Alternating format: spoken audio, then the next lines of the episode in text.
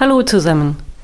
Das ist der Babcast Folge 12 mit dem Titel Das hatte keinen Namen, außer Ich bin wütend. Als Umweltaktivistin in Ostberlin. Am Mikrofon für euch heute Elena.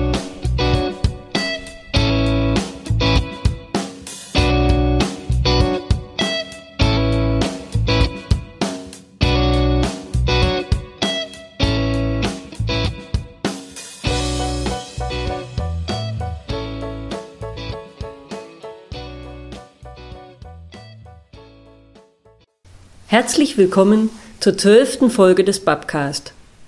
Als ich über diese Folge nachdachte, wusste ich sofort, wen ich für euch interviewen möchte. Eine Aktivistin der DDR-Umweltbewegung. Immerhin ist die Problematik heute drängender denn je. Aber wie ist das mit der Sorge für die Umwelt? Nahm sie über die Jahrzehnte ständig zu? War sie dann vor 40 Jahren geringer? Oder war sie bei denen, die sich dafür interessierten, stets genauso drängend? Darüber und über ihre Aktivitäten in der DDR-Umweltbewegung sprach ich mit Sarah Jasinczak. Geboren 1965, heute Theaterpädagogin in Dortmund und in den 1980er Jahren Mitarbeiterin der Ostberliner Umweltbibliothek. Ich wollte wissen, wie ihr Engagement als Jugendliche damals aussah, auf welche Widerstände sie stieß was sie motivierte und woher sie die Durchhaltekraft nahm. Ende 2022 traf ich Sarah für ein Online-Interview. Vielen Dank für dein Vertrauen, dass du da bist und dass du Lust hast, für den Babcast zu berichten. Sarah, wenn ich dich vorstelle, möchte ich sagen, Umweltaktivistin. Hättest du dich aber eigentlich damals so genannt? Ja, also erstmal schön, dass ich hier bin und mit dir ins Gespräch komme. Hätte ich mich damals Umweltaktivistin genannt? Ich würde sagen, nein, weil ich glaube immer das, wo man aufwächst, was einen prägt und wo man merkt, da ist was nicht in Ordnung, da engagiert man sich. So bin ich aufgewachsen und das hatte keinen, keinen Titel, das hatte keinen Namen damals, außer ich bin wütend, ich bin ungehalten über bestimmte Situationen und deshalb möchte ich etwas tun. Aktivistin hört sich für mich schon gleich so an, als hätte ich einen Plan gehabt, wäre strukturiert vorgegangen, das und das will ich jetzt tun. Aber der erste Moment war bei mir eher aus der Situation, das gefällt mir nicht. Bis dahin dass es ähm, Auslöser gab, wo ich gesagt habe, hier muss ich jetzt auch mich mit äh, Flugblättern, mit Protestaktionen, muss ich mit anderen zusammen laut werden.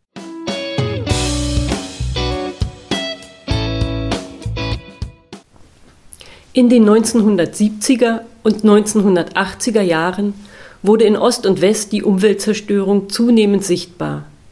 Sterbende Wälder, verschmutzte Luft, Risiken der Atomenergie, letztere besonders seit der Reaktorkatastrophe in Tschernobyl. Die Umweltproblematik war und ist grenzüberschreitend. Und Umweltbewegungen formten sich international, eng verbunden mit der Friedensbewegung, die unter dem Slogan Schwerter zu Pflugscharen stark wurde. Wie das Engagement aussah, welche Risiken es bedeutete, war jedoch sehr verschieden, je nach politischem System. In der SED-Diktatur standen Informationen, die das Bild des sozialistischen Fortschritts in Frage stellten, unter Verschluss. Atemwegserkrankungen und dicke Luft waren spürbar. Aber der Fakt, dass die Belastung mit Schwefeldioxid in der Luft durch die Braunkohlenutzung die europaweit höchste war, war nicht öffentlich in der DDR. Auch die Verschmutzung der Flüsse nahe der Chemiestandorte war sicht- und riechbar. Aber die extrem hohen Zahlen blieben geheim. Bücher und Zeitschriften mit unerwünschten Informationen wurden selbst in wissenschaftlichen Bibliotheken weggeschlossen. Die Genehmigung zu ihrer Lektüre trug den Spitznamen Giftschein.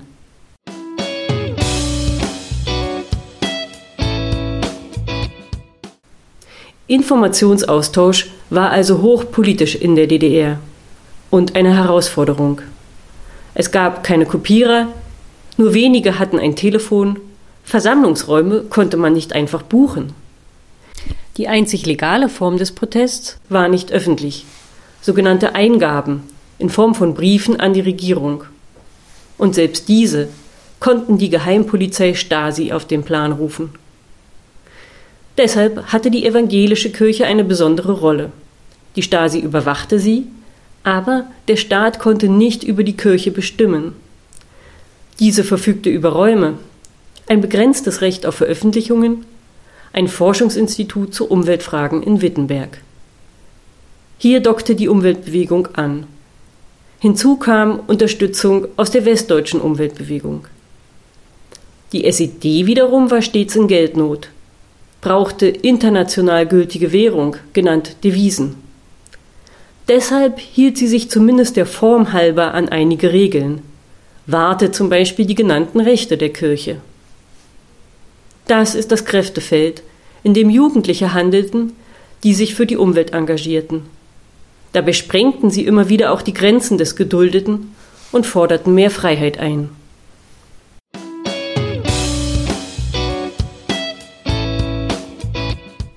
Wie konkretisierte sich all das in der Erfahrungswelt einer damals Jugendlichen? Du hast gesagt, es hieß eigentlich Wut. Wie, genau, wie waren diese Auslöser? Mhm, diese Auslöser waren auf der einen Seite halt dass es ja, äh, also das Waldsterben in der DDR war bekannt, aber es war, glaube ich, wenigen Leuten bekannt, dass man, dass man deshalb sozusagen auf die Straße ging, sondern das war so ein schleichender Prozess. Aber ich war mit äh, 17 im Thüringer Wald und habe das gesehen und habe äh, mit Freunden da nach Bitterfeld gefahren. Da haben wir so ein Müllfest organisiert. Es war über die Kirche, aber ich bin da mitgefahren und habe dann halt sozusagen, wir sind von Ort zu Ort gefahren und habe gesehen, wie da diese Chemie-Schornsteine, dass äh, diese dicken grauen Wolken in die in die Luft schossen und sah daneben, wie der Wald halt rau und kahl wurde. Das war so ein Auslöser und der also der größte Auslöser war natürlich 1986 äh, der Reaktorunfall in Tschernobyl. Also da waren wir auch so eine kleine Gruppe, die kurz überlegt hat, ob wir wirklich uns auf den Weg machen und dorthin fahren und äh, dort, aber haben das auch schnell wieder, also keiner von uns hätte wahrscheinlich auch äh, ein Visa bekommen. Das sind ja auch alles so Themen gewesen in der DDR. Hm, wenn man sich engagiert hat, dann war die Regression auch sofort da. Man durfte einfach bestimmte Dinge gar nicht mehr tun und durfte die nicht machen. Ähm, angefangen hat's bei mir aber eigentlich so, hm, dass ich in einem Umweltkreis aktiv wurde, Umweltkreis in Berlin-Weißensee, und dass wir auch erstmal angefangen haben, was sind denn sozusagen so Umweltsachen, die wir selber persönlich verändern können im Alltag. Dazu gehörte zum Beispiel, dass wir ähm, so kleine Broschüren erstellt haben, wo es entweder um natürliche Verhütung ging, ähm, das war ganz lustig, weil wir diese Broschüre zum Beispiel über die Kirche auch publizieren wollten und da ähm, bei kirchlichen Dokumenten musste immer draufstehen, nur zum innerkirchlichen Dienstgebrauch.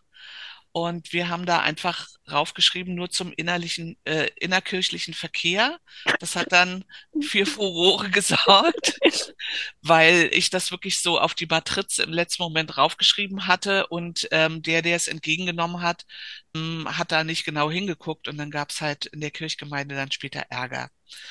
Aber das waren so die Anfänge und ich habe mit einer Freundin zusammen einen Umweltkalender gemacht und dieser Umweltkalender bedeutete, dass wir, also heutzutage ist es ja ganz normal, man geht in den Laden und sagt, ich möchte den Graswurzelkalender, einen Umweltkalender oder irgendwas kaufen fürs neue Jahr. Und in der DDR gab es eine Kalenderform. Ne?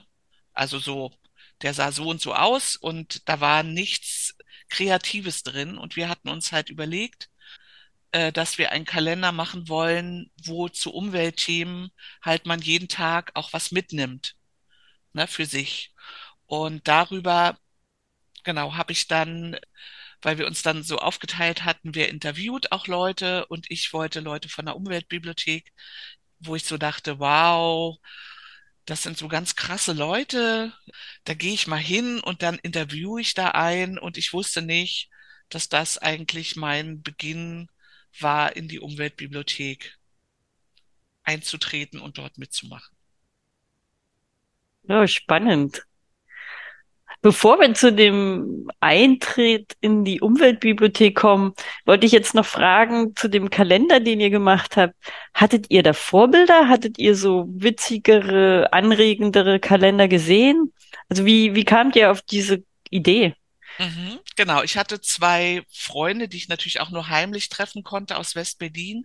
Die waren Graswurzler. Also die, ähm, es gab, gibt schon seit, weiß ich nicht, jetzt, wenn ich jetzt zurückdenke, natürlich seit äh, 40 Jahren ähm, in sozusagen in der Bundesrepublik eine Bewegung, die Graswurzelrevolution heißt und die sozusagen, das sagt ja der Name schon, ne, die Graswurzel ist etwas, das tief in der Erde ist, was aber auch dazu fähig ist, eine Revolution anzuzetteln und äh, die sich halt mit Umwelt, aber auch mit sehr anarchischen Themen beschäftigt hat. So mit beiden. Genau. Und da kannte ich zwei, die mich sozusagen in Ostberlin so, das war immer sehr, sehr heimlich, äh, habe ich die getroffen und dann haben wir halt immer diskutiert, genau über diese Umweltthemen. Und dann mussten die natürlich immer um, um zwei Uhr nachts wieder über den Check Point Charlie oder eben durch diesen Tränenpalast mussten die dann nach Hause, wenn wir nicht fertig waren mit diskutieren.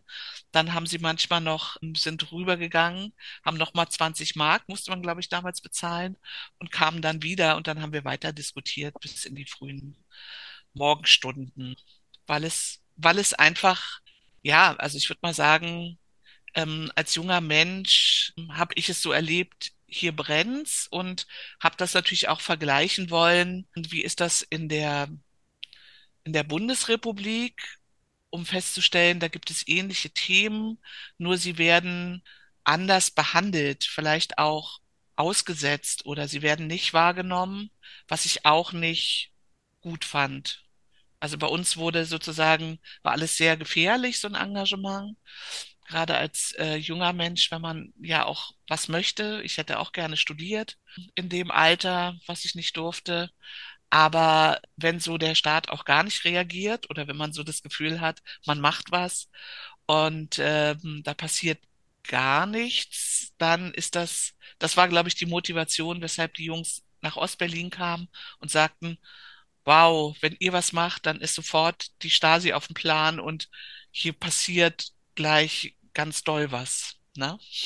Das war so der Unterschied. Ja. Und das gegenseitige Interesse auch. Ja, das Wort wow hattest du ja auch vorhin gerade benutzt, als du gesagt hast, ja, und dann habe ich gewusst, jetzt kann ich Leute aus der Umweltbibliothek interviewen, weil was die machen ist, ich glaube, das Wort wow hast du da auch gesagt.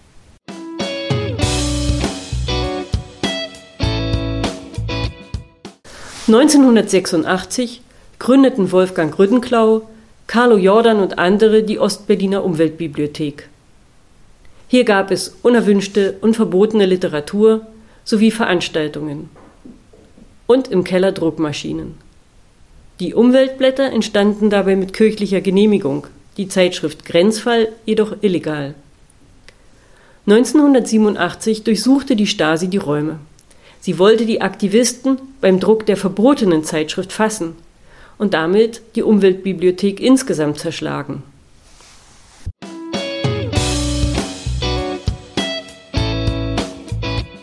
Ja, wie war das? Woher kam dein Wissen auch über die Umweltbibliothek, bevor du Mitglied wurdest? Also ich bin ganz in der Nähe aufgewachsen. Wolliner Straße, die führt direkt auf die Griebenow-Straße an der Zionskirche. Muss aber dazu sagen, ich bin nicht äh, kirchlich aufgewachsen. Mein Vater ist eher Polizist und habe mit meinem Vater, würde ich sagen, aber so ein politisches Bewusstsein mitbekommen. Das heißt also, mit 13 habe ich mit ihm zusammen aktuelle Kamera abends geguckt. Das war, war sozusagen die Tagesschau im Osten und danach die Tagesschau. Und er wollte mir damit immer zeigen, guck mal, was der Feind erzählt. So ein Schwachsinn. Nur hat er natürlich mein politisches Bewusstsein so geschult, dass ich mit 14 schon sagte, uh -uh, das glaube ich nicht. Ich sehe beide Seiten und ich glaube, dass da auch was dran ist und habe mich dadurch wahrscheinlich auch für Sachen interessiert. Dazu kam, dass es in Schönberg, das ist in Mecklenburg, eine Deponie gab, wo der Sondermüll aus ganz Westberlin aufgetürmt wurde und die DDR bekam dafür Devisen. Da bin ich mit Freunden auch hingefahren, weil ähm, ein paar Freunde kamen aus der Gegend und da haben wir plötzlich festgestellt, wie kann das sein? Einerseits, dass die Bundesrepublik ihren Sondermüll bei uns ablädt und das neben einer Stadt einfach, ne, eine ganz normale Gemeinde, die jetzt mit damit klarkommen müssen und ähm, dass die DDR sich dafür ähm, Devisen einstreicht. Und Devisen einstreicht heißt ja auch nicht unbedingt, dass diese Devisen dann in der Bevölkerung angekommen sind, sondern eher vielleicht zum Ausbau von Wandlitz oder für den, für die Luxusartikel der Regierenden benutzt wurden. Also darüber, nicht, dass darüber offen gesprochen wurde, aber das sind dann so Informationen, wo ich denke, wenn du als junger Mensch anfängst, dich zu interessieren, triffst du auch auf wiederum Leute, die sich auch dafür interessieren. Und insofern gab es dann auch Leute, die sagten, warst du da schon mal, diese Umweltbibliothek? Bei denen kannst du dir Bücher ausleihen, wo es um sauren Regen, Waldsterben, aber ich wusste auch relativ schnell, dass es hinten auch einen Giftschrank gab.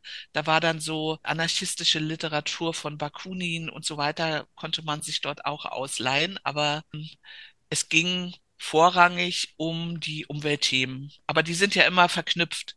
Also sobald man sich anfängt, mit einem Umweltthema zu beschäftigen, kommt man auf die politischen, wirtschaftlichen Interessen, die dahinter stecken. Und dann bleibt es ja nicht einfach nur ein, ein Umweltthema. Mhm. Und dann hast du Kontakt gemacht und hast gesagt, ich will euch interviewen. Genau. Bin ich da hingegangen und habe auch gleich Wolfgang Rüttenklau getroffen und habe gesagt, ich würde gerne ein Interview führen. Und dann haben wir uns verabredet für den nächsten Tag. Und dann habe ich halt ähm, diesen Artikel in diesen Umweltkalender gebracht. Zum Glück gab es da auch, ähm, also das war ein richtig schöner, bunter Kalender. Natürlich damals noch in Schwarz-Weiß. Es gab nur Seiten, die konnte man dann selber ausmalen. Also da gab es so Tipps äh, und so weiter. Aber es gab eben damals das Forschungsinstitut in Wittenberg, zu denen hatten wir Kontakt aufgenommen und die haben gesagt, dass sie so einen Umweltkalender für relativ ungefährlich halten und sich deshalb diesem Projekt angenommen haben. Also einen Kalender zu drucken, wenn man dann äh, eine Auflage von auch wenigstens 5000 Kalendern machen will. Die hatten dann einfach außen fünf verschiedene Farben, der Karton, der da drum war. Dann wurden halt irgendwie 1000 in Rot, in Gelb, in, aber das waren natürlich auch keine leuchtenden Farben, so wie heute, sondern einfach so, dass sie nicht nur grau waren, sondern die gab es dann in Blau, in Rot, in Grün und Blau. Äh, äh äh, äh, gelb. Gelb, genau. Und meiner war gelb. ah, also wir haben das drei Jahre gemacht.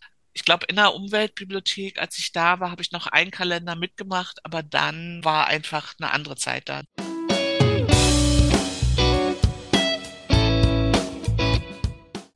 Du hast Wolfgang Rüdenklau interviewt. Mhm.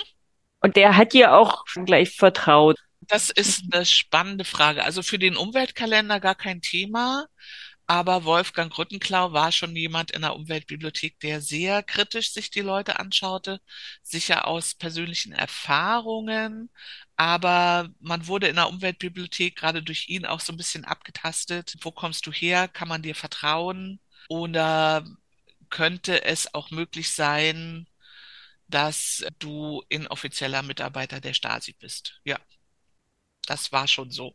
Und wie war das dann? Du, nach dem Interview wusstest du, ey, da will ich mitmachen? Genau, nach dem Interview wusste ich, da will ich mitmachen. Und es gab ja ganz viele Galerieveranstaltungen, also im, im Hof von der Zionsgemeinde gab es im dritten Stock so einen großen Saal und vorne war ein Tresen und dort gab es immer Veranstaltungen, entweder Lesungen von Schriftstellern, die in der DDR verboten waren, von Bands, die in der DDR eigentlich keine wirklichen Auftrittsgenehmigungen hatten oder die halt, also überwiegend Punkbands, sage ich mal dazu, die halt nicht so konform war, dass sie überall auftreten konnten. Genau, und da bin ich hingegangen und habe auch gesagt, ich könnte hier auch am, am Tresen arbeiten und habe aber auch schnell gemerkt, nee, die Bibliothek unten, dort Bibliotheksdienst zu machen, Bücher auszuleihen und auch mit Menschen ins Gespräch zu kommen zu dem Thema, das liegt mir eigentlich mehr als da oben in der Galerie. Und dann war ich eigentlich regelmäßig so ein, zwei Tage, also Tage heißt ja immer, die hat ja erst nachmittags aufgemacht, so 17 bis 22 Uhr dort in der Umweltbibliothek und habe hab Bibliotheksdienst gemacht. Da warst du so knappe 20 Jahre alt, so ungefähr? Genau. Und dann war dein Arbeitstag, war das wie so ein Arbeitstag? Um fünf gehe ich in die Bibliothek? Genau, also ich muss ja noch dazu erzählen, ich hatte mich ja vorher in diesem Umweltkreis schon engagiert. Ich hatte mal eine Eingabe auch an den Ministerrat geschrieben zum Thema Paraden in der DDR, weil immer am 1. Mai rollten die Panzer äh, durch die Karl-Marx-Allee. Und ich fand das komisch. Wir hatten ja als DDR durch das Potsdamer Abkommen ja ganz klar gesagt, dass es in der DDR keine Aufmärsche geben wird. Und diese Panzer, die da immer rollten und diese Demonstration der Nationalen Volksarmee, die hat mich doch sehr beunruhigt. Und da hatte ich eine Eingabe geschrieben, da war ich gerade mal 17 und die hat dazu geführt, dass eine Stasi-Akte über mich angelegt wurde. Das war so der erste Moment. Und ich in der Schule, ich war in der Auguststraße, EOS Max Planck. Das ist so eine Schule, wo eigentlich sehr viele Elitekader hinkamen. Das heißt also, ich saß neben den Kindern von großen Anwälten und auch von sozusagen Wirtschaftspolitikern, mit denen saß ich auf einer Schulbank und wir verstanden uns gar nicht. Das heißt also, wenn es hieß irgendwie, ja, wer will denn mal, also da gibt's ja auch sowas in der Kirche hier, Schwerter zu Flugscharen und so, was ist denn das überhaupt? Dann hieß es, ach Sarah, du gehst doch dahin zu solchen Bluesmessen und so, dann kannst du uns doch was darüber erzählen. Dann habe ich das gemacht, habe einen Vortrag ausgearbeitet, habe den gehalten und dann sagte meine Klassenlehrerin, ja, das war ja jetzt schon krass, was du uns da erzählt hast, aber ich werde es nicht dem Direktor melden, wo ich gesagt habe, wieso? Ich stehe dazu, das ist meine Haltung. Und äh, wenn man nicht sehen will, was halt sozusagen äh, hier schief läuft in der DDR und das nur in kirchlichen Kreisen darüber gesprochen werden darf oder die Kirche Räume zur Verfügung stellt, wo man darüber sprechen darf, dann ist dieser Raum einer, wo ich meine Meinung kundtun kann und wo ich mich halt auch sehe, auch wenn ich überhaupt gar keinen kirchlichen Hintergrund habe und mich eher als Atheistin fühle, fühle ich mich aber diesen Gruppen und dieser Bewegung fühle ich mich sehr zugewandt und dann werde ich das auch vertreten und ähm, hatte da zwei Offiziersbewerber in meiner Klasse, die mich dann auch richtig verbal angegriffen haben und gesagt haben, das geht gar nicht, dass wir in einer Klasse sitzen. Also das war schon eine, eine harte Zeit und es war dann auch klar, als ich mich beworben hatte, ich wollte Germanistik studieren. Das war klar, dass ich, ähm, dass dieser Entwicklungsweg für mich nicht geht. Also bin äh, abgelehnt worden. Also in der DDR sagte man dann, wenn man politisch aktiv war, weil man eben keine politisch reine Weste hat und dann konnte man aus diesem Grund auch einen Studienplatz nicht bekommen. Und in dem Moment ist dann auch so innerlich, glaube ich, sowas passiert. Na, wo kann ich denn arbeiten? Was kann ich denn studieren? Was kann ich denn machen? Und habe in der Stephanus Stiftung als, als pflegerische Hilfskraft gearbeitet in einer Behinderteneinrichtung und habe dann Ergotherapie an der Fachschule gemacht und habe dort mit Jugendlichen gearbeitet und das war so, da musste ich natürlich immer gucken. Ich hatte dann so Spätdienste, Frühdienste, dass ich halt immer, wenn ich Frühdienst hatte, wusste ich, da bin ich um drei, halb vier weg. Da kann ich Bibliotheksdienst machen in der Umweltbibliothek. Da kann ich um fünf sein und dann bin ich da bis 22 Uhr. Konnte aber sein, wenn ich den nächsten Tag wieder Frühdienst hatte, dass ich schon um halb sieben draußen im Ulmhof, das war kurz vor Erkner, also da eine Stunde Fahrt hatte. aber das, ja, das war egal. Wow.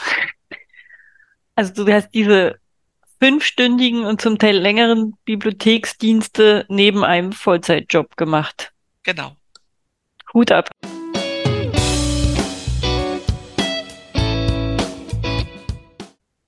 Und wie sah das dann aus? Genau, du bist da um fünf hin, hast aufgeschlossen. War das wegen dem Wissen, die Stasi beobachtet euch, kann euch jederzeit drangsalieren? War man da ständig in Anspannung? Hat man geguckt, beobachtet mich wer? Oder ist man ganz normal hingegangen und wieso heute auch ihre Leute ihr Büro aufschließen? Äh, nee, ganz so war es nicht.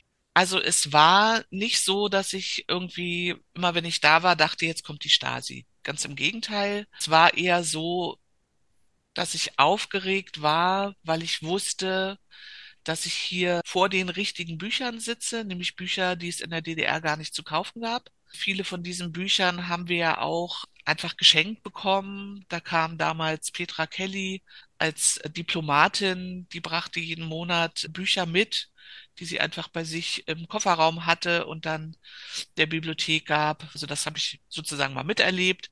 Aber woher überall diese Bücher kamen, kann ich so im Einzelnen auch gar nicht sagen. Aber ich wusste, hinter mir steht ein Material, was total wichtig ist, dass das Menschen hier lesen, dass es ihnen zur Verfügung gestellt wird, ähm, dass sie einfach alle die gleiche Möglichkeit haben, sich zu informieren.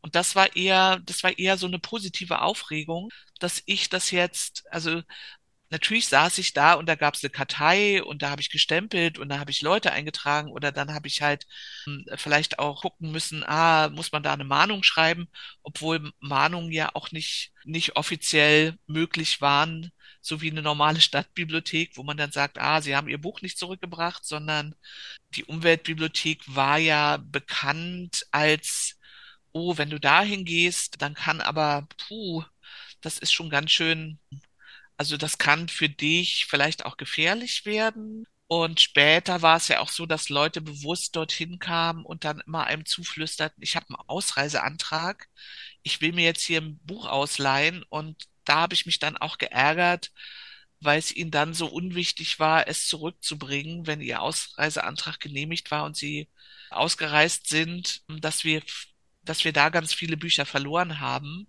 Es gab auch natürlich eine Angst, aber die bezog sich mehr darauf, wenn mir jemand Fragen stellt, was ist die Motivation dahinter? Also könnte es jetzt jemand sein, der zum Beispiel IM ist, also inoffizieller Mitarbeiter der Stasi, will der mich jetzt vielleicht aushorchen? Sowas gab es schon, wenn sich Leute sehr, sehr auffällig verhalten haben. Oder es gab ja auch schon so eine Stereotype zu sagen, wer hier reinkommt mit einem Parker und einem Schal und so, der ist einer von uns und wer hier reinkommt und hat so einen Trenchcoat an, das ist vielleicht nicht einer von uns. Also natürlich gibt's da auch Vorurteile oder Stereotypen, auf die man reagiert. Oder weshalb man dann, wir waren ja eigentlich auch oft, oft zu zweit im Bibliotheksdienst, sagte, guck mal, der kommt mir komisch vor oder guck mal die, die ist schon das dritte Mal da und stellt immer die gleichen Fragen oder so, ne? Ist das nicht komisch? Also da hat man sich schon ausgetauscht, aber so eine Angst, und so eine Anspannung, das hätte ich, glaube ich, gar nicht gewollt oder gar nicht aushalten gewollt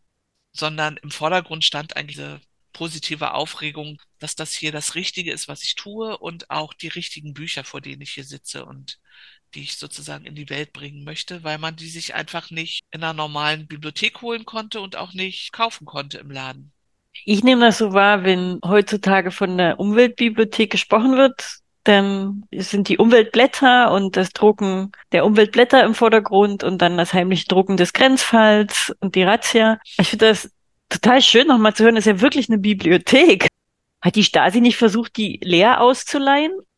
Ja, aus der Betrachtung von heute würde man sagen, da hätten einfach äh, die richtig verkleideten Leute alle Bücher ausleihen können und dann wären sie weg gewesen. Das stimmt. Warum sie das nicht gemacht haben, vielleicht hängt es einfach auch damit zusammen, es war ja trotzdem die Bibliothek war ja in Räumen der Kirchgemeinde der Zionsgemeinde. Sie war natürlich im privaten Keller vom Pfarrer Simon, weshalb ich auch immer sage, äh, Engagement hängt immer von Menschen ab wenn eine Organisation dranhängt, ist es umso besser.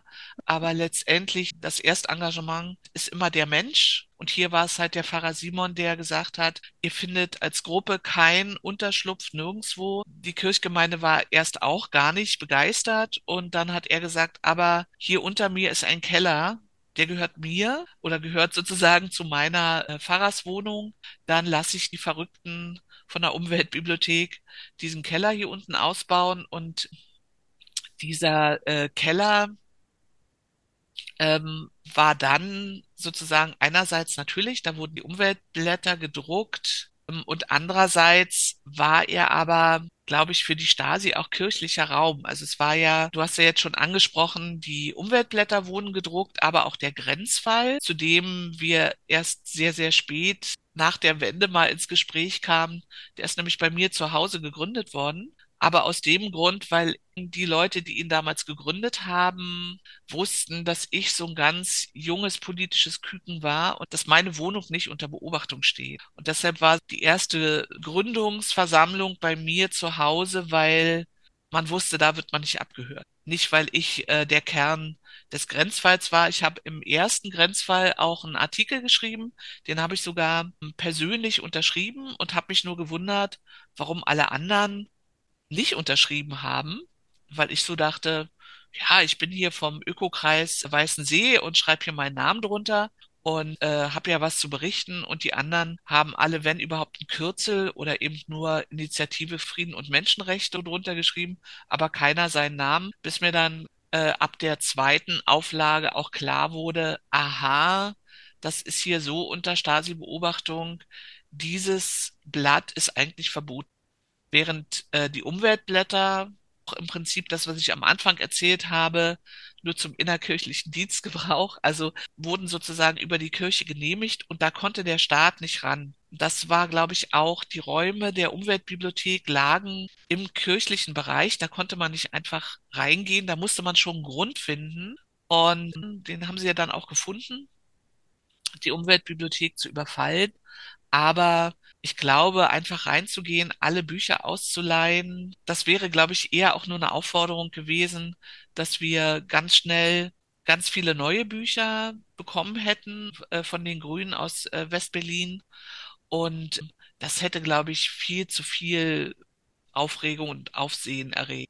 Ich schieb mal eine Frage dazwischen, weil ich mich so erinnere, also ich habe ja, ich durfte studieren und dann hatte ich mir einen Giftschein besorgt und dann habe ich Mlinasch Nachtfrost gelesen. Das hattet ihr sicher auch. Mhm. Und das hat mich so wütend gemacht. Also mich hat's an die Grenzen gebracht. Ich habe dann wirklich während der Lektüre meine eigene Hinrichtung geträumt. Und dann ich kann nicht weiterlesen, ich werde verrückt. Ich, wenn ich dir zuhöre, habe ich das Gefühl einer unglaublichen seelischen Kraft einer jugendlichen Person, die ich mir da vorstelle. Die, wenn du sagst, ja, ich hatte unterschrieben, habe erst hinterher gemerkt, ach, naja, die hatten Gründe nicht zu unterschreiben. Ich bin sehr, sehr beeindruckt über diese große Kraft eines jungen Menschen, die das tut, was wichtig ist.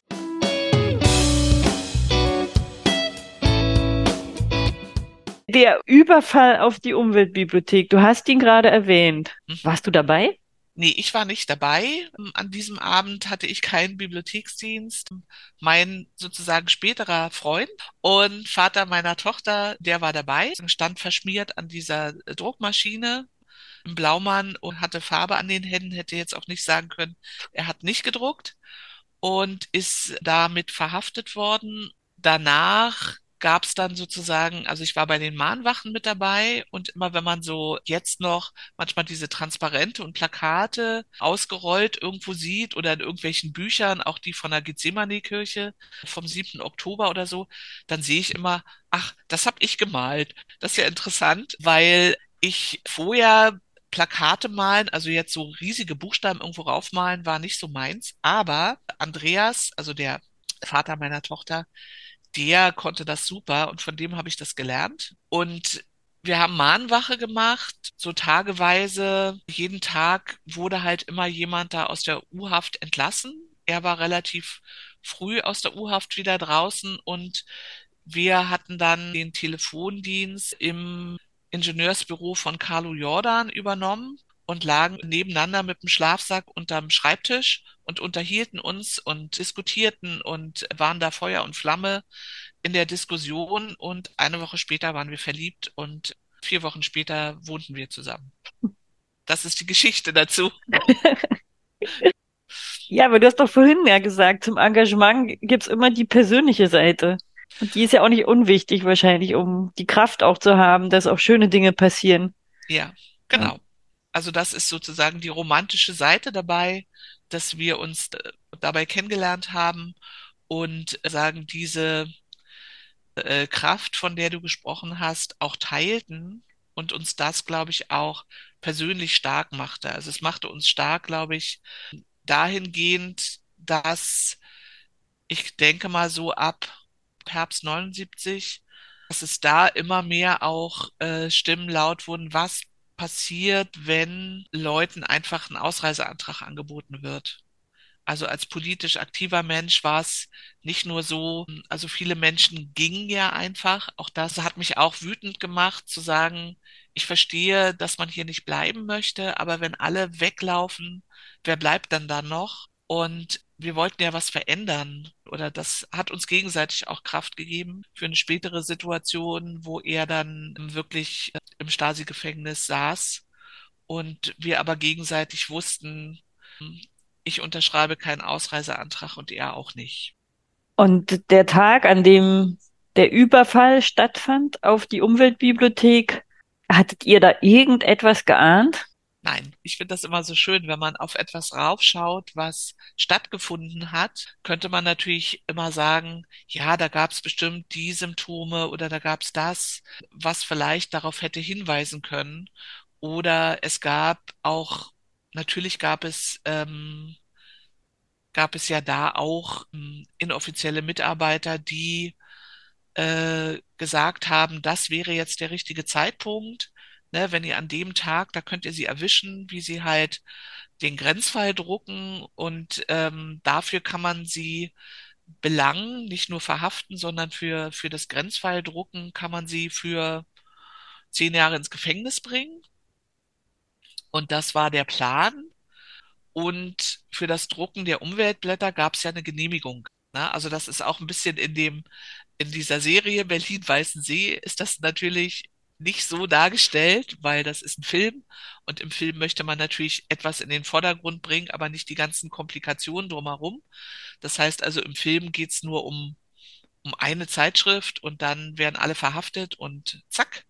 Und in, in Wirklichkeit war es so, dass das Drucken der Umweltblätter jeden Monat regelmäßig ganz normal stattfand und das dann nach Mitternacht das wussten aber nur ganz Eingeweihte, ganz wenige, wurde dann dieser Grenzfall gedruckt. Genau, und das sollte an diesem Tag passieren. Die Stasi wusste, das ist der Tag durch inoffizielle Mitarbeiter, die auf jeden Fall bei uns in der Umweltbibliothek eingeschleust waren. Und ja, und was wir jetzt im Nachhinein halt wissen, weil ich war an dem Tag nicht mit dabei, ist eben, dass Tim Eisenlohr, der damals 14 Jahre alt war, war halt mit da und es gab so ein ungeschriebenes Gesetz, wenn Jugendliche unter 16 dabei sind, wird auf keinen Fall so ein gefährliches Papier gedruckt. Das ist viel zu gefährlich. Und deshalb wurde gewartet und Tim, der aber nichts davon wusste und einfach engagiert die Umweltblätter mitdrucken wollte, blieb und blieb und alle guckten schon immer, Mann, jetzt Tim, geh mal nach Hause. Und Tim wollte nicht nach Hause gehen. Also fing man eben nicht an, den Grenzfall zu drucken, sondern wartete noch. Und die Stasi, die jetzt dachte, Mensch, halb eins, guter Zeitpunkt, jetzt erwischen wir sie, hat äh, die Umweltbibliothek gestürmt. Und äh, das, glaube ich, ist auch in den Film übernommen worden. Der Kassettenrekorder lief, Tonsteine, Scherben, äh, keine Macht für niemand lief gerade. Und ähm, alle sind in dem Moment verhaftet worden und die ersten sind dann schon am nächsten Tag wieder aus der U-Haft entlassen, also musste die Stasi entlassen, weil sie ihnen nichts weiter vorwerfen konnte, als dass sie an der Druckmaschine standen. Dazu gehört auch Andreas. Und bei anderen, eben auch Wolfgang Grüttenklau, haben sie halt einfach noch eine Woche fadenscheinige Gründe, haben halt noch geguckt, was können sie denen noch anhängen, ist da nicht noch irgendwas? Und deshalb haben wir die Mahnwachen gemacht, aber es war am Ende klar, sie müssen alle entlassen, ähm, das funktioniert nicht, weil sie nicht dabei erwischt wurden, den Grenzfall zu drucken und äh, die Umweltblätter, das war nicht verboten. Das durften wir machen. Mhm. Und dann, als alle wieder frei waren, die Mahnwachen vorbei waren, dann saßt du wieder an der Bibliothekstheke und hast Bücher ausgeliehen. Genau, und war furchtbar verliebt. genau, das kam noch dazu, ja. Und kamen dann mehr Leute, weil alle drüber Bescheid wussten? Ja, genau, da gab es eine größere Aufmerksamkeit und auch, wie ich fand, eine größere Solidarität. Ganz konkret einfach aus den Friedenskreisen. Und hm, das übertrug sich, glaube ich, auch auf die anderen Städte. Es gab ja, gab ja dann auch in ganz vielen Städten Umweltbibliotheken. Es war ja dann nicht die eine Umweltbibliothek in Berlin, sondern es gab ja ganz viele und auch schon vorher gab es viele, aber das hat nochmal, glaube ich, einen großen, ja, also wenn sowas passiert, heißt es auf der einen Seite, dass vielleicht auch ein paar wenige Menschen sich dann fürchten oder sagen, oh, guck mal, äh, so schnell kann die Stasi sowas machen, aber eigentlich ist die Solidarität ist immer größer und auch die innere Bereitschaft, jetzt sich mehr zu engagieren.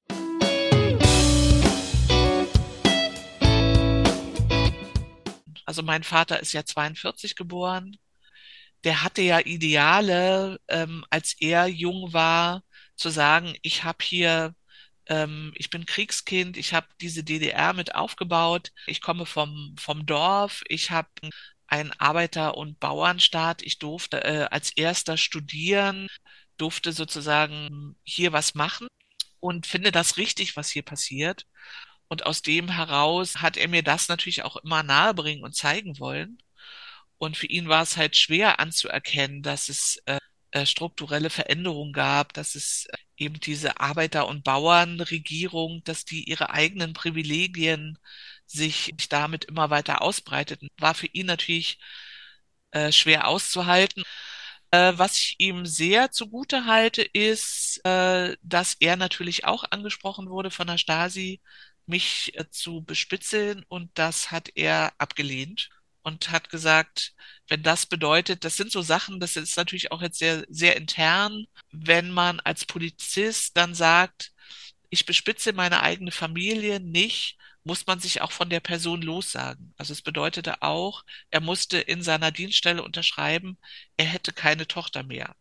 Das ist so, das ist äh, für uns, glaube ich, heute unvorstellbar, aber das, als ich das wusste, dass er das gemacht hat, zu sagen, er bespitzelt mich nicht, da war ich eigentlich sehr stolz auf ihn, dass er damit unterschrieben hat, ähm, er hat jetzt keine Tochter mehr. Das könnte einen persönlich natürlich angreifen. Auf der anderen Seite habe ich in dem Moment gesehen, ah, so mies ist der Staat oder äh, solche Methoden werden angewandt, um Familien auseinanderzubringen. Das konnte ich dann auch wiederum persönlich von mir auch trennen. Ja, so weit ging das in die Familien rein. Und deine Tochter heute, weiß die, wie du dich in der DDR engagiert hast? Ja, also meine Tochter äh, ist 1990 geboren. Das sollte ich vielleicht auch noch dazu sagen. Das heißt also, ist ein Wendekind und die weiß, dass wir uns damals so engagiert haben. Sie sagte dann schon, beide Eltern in dieser Opposi Jugendopposition gehabt zu haben, ist schon auch eine eine heftige Bürde so. Und auf der anderen Seite denke und hoffe ich, dass sie das von uns beiden auch mitbekommen hat, was du schon genannt hast, so eine, so eine Gradlinigkeit, so ihre Meinung zu sagen. Und sie lebt jetzt in der Gemeinschaft, in der Kommune in Mecklenburg, ist Textilgestalterin und macht äh, Klamotten, wo es so darum geht, also ihr Label heißt Kraftstoff, wo es so darum geht, Menschen Kraft zu geben und eben auch, wie meine Kleidung mir eben Schutz bietet, mich damit halt ein bisschen bewusster auseinanderzusetzen. Und da merke ich, aha, das macht sie vielleicht auch, weil sie so eine, so eine verrückten Eltern hat. Dein Kind ist ja dann sozusagen in den 90ern aufgewachsen, 2000ern Und ich habe selbst die Erfahrung so gemacht, dass man auf die Umweltproblematik ja auch immer noch mal durch, mit anderen Augen schaut, wenn das Kind heranwächst.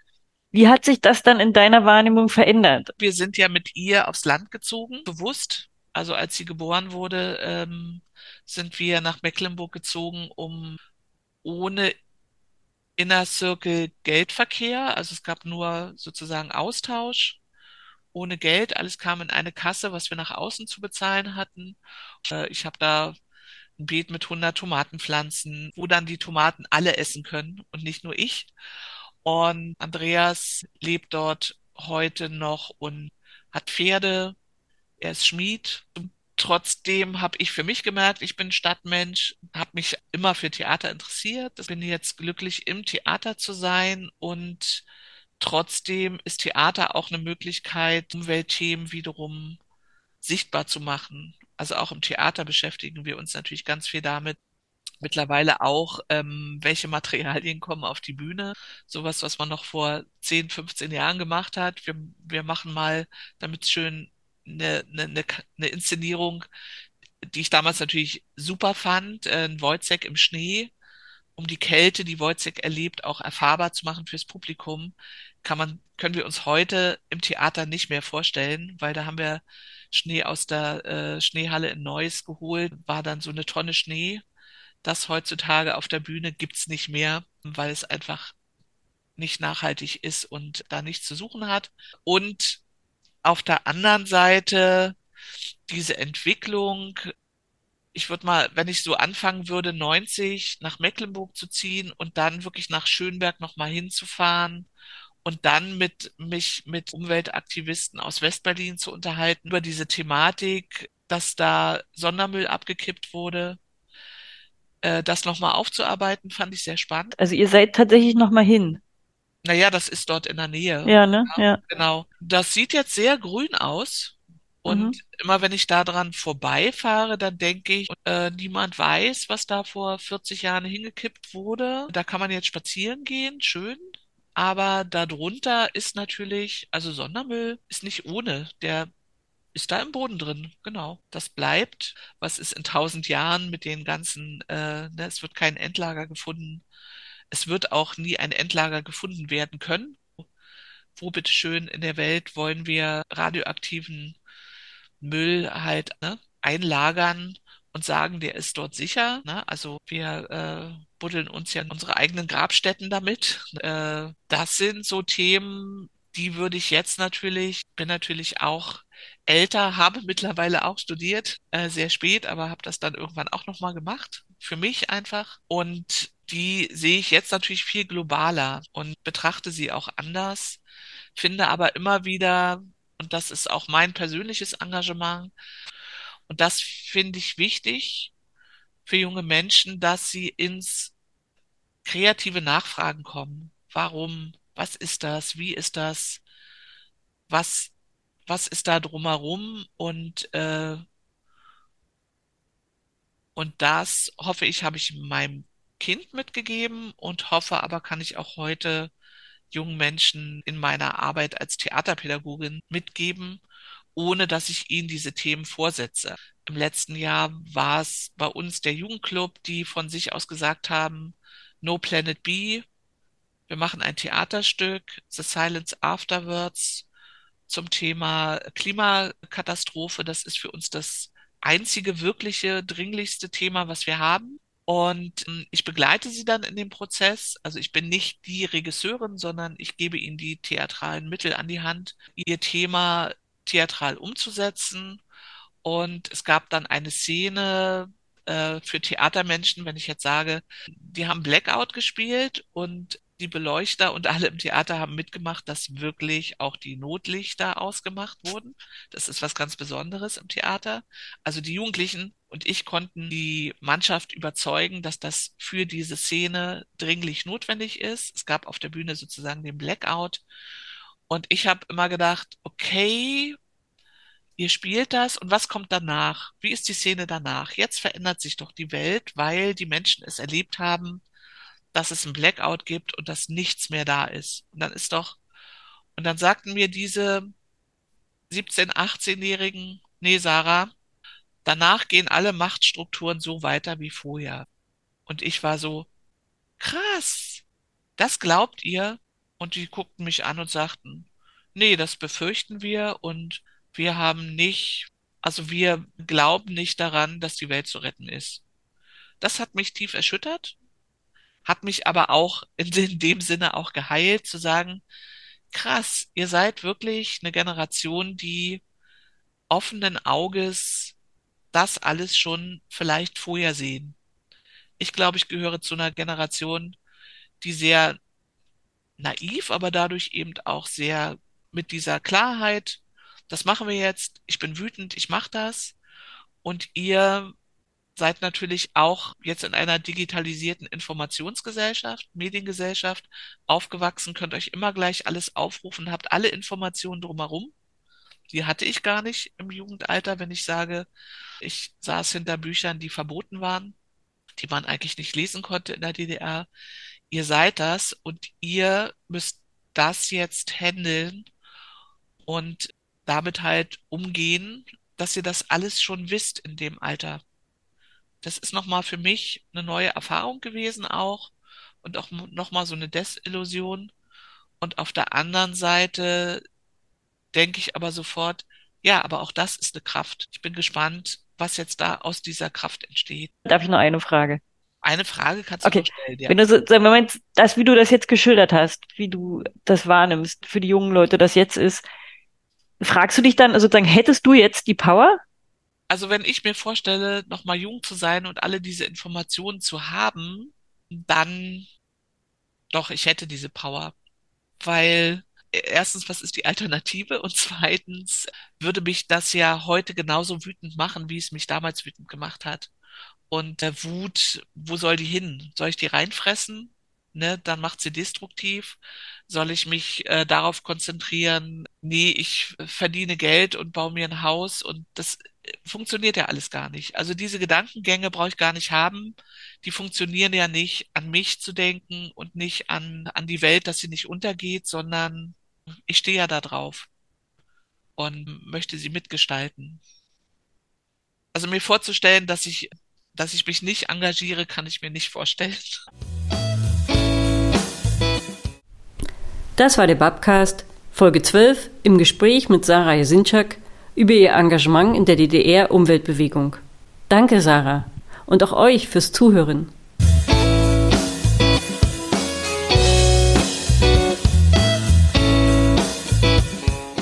Wenn es euch gefallen hat, teilt den Podcast gern oder schreibt einen Kommentar.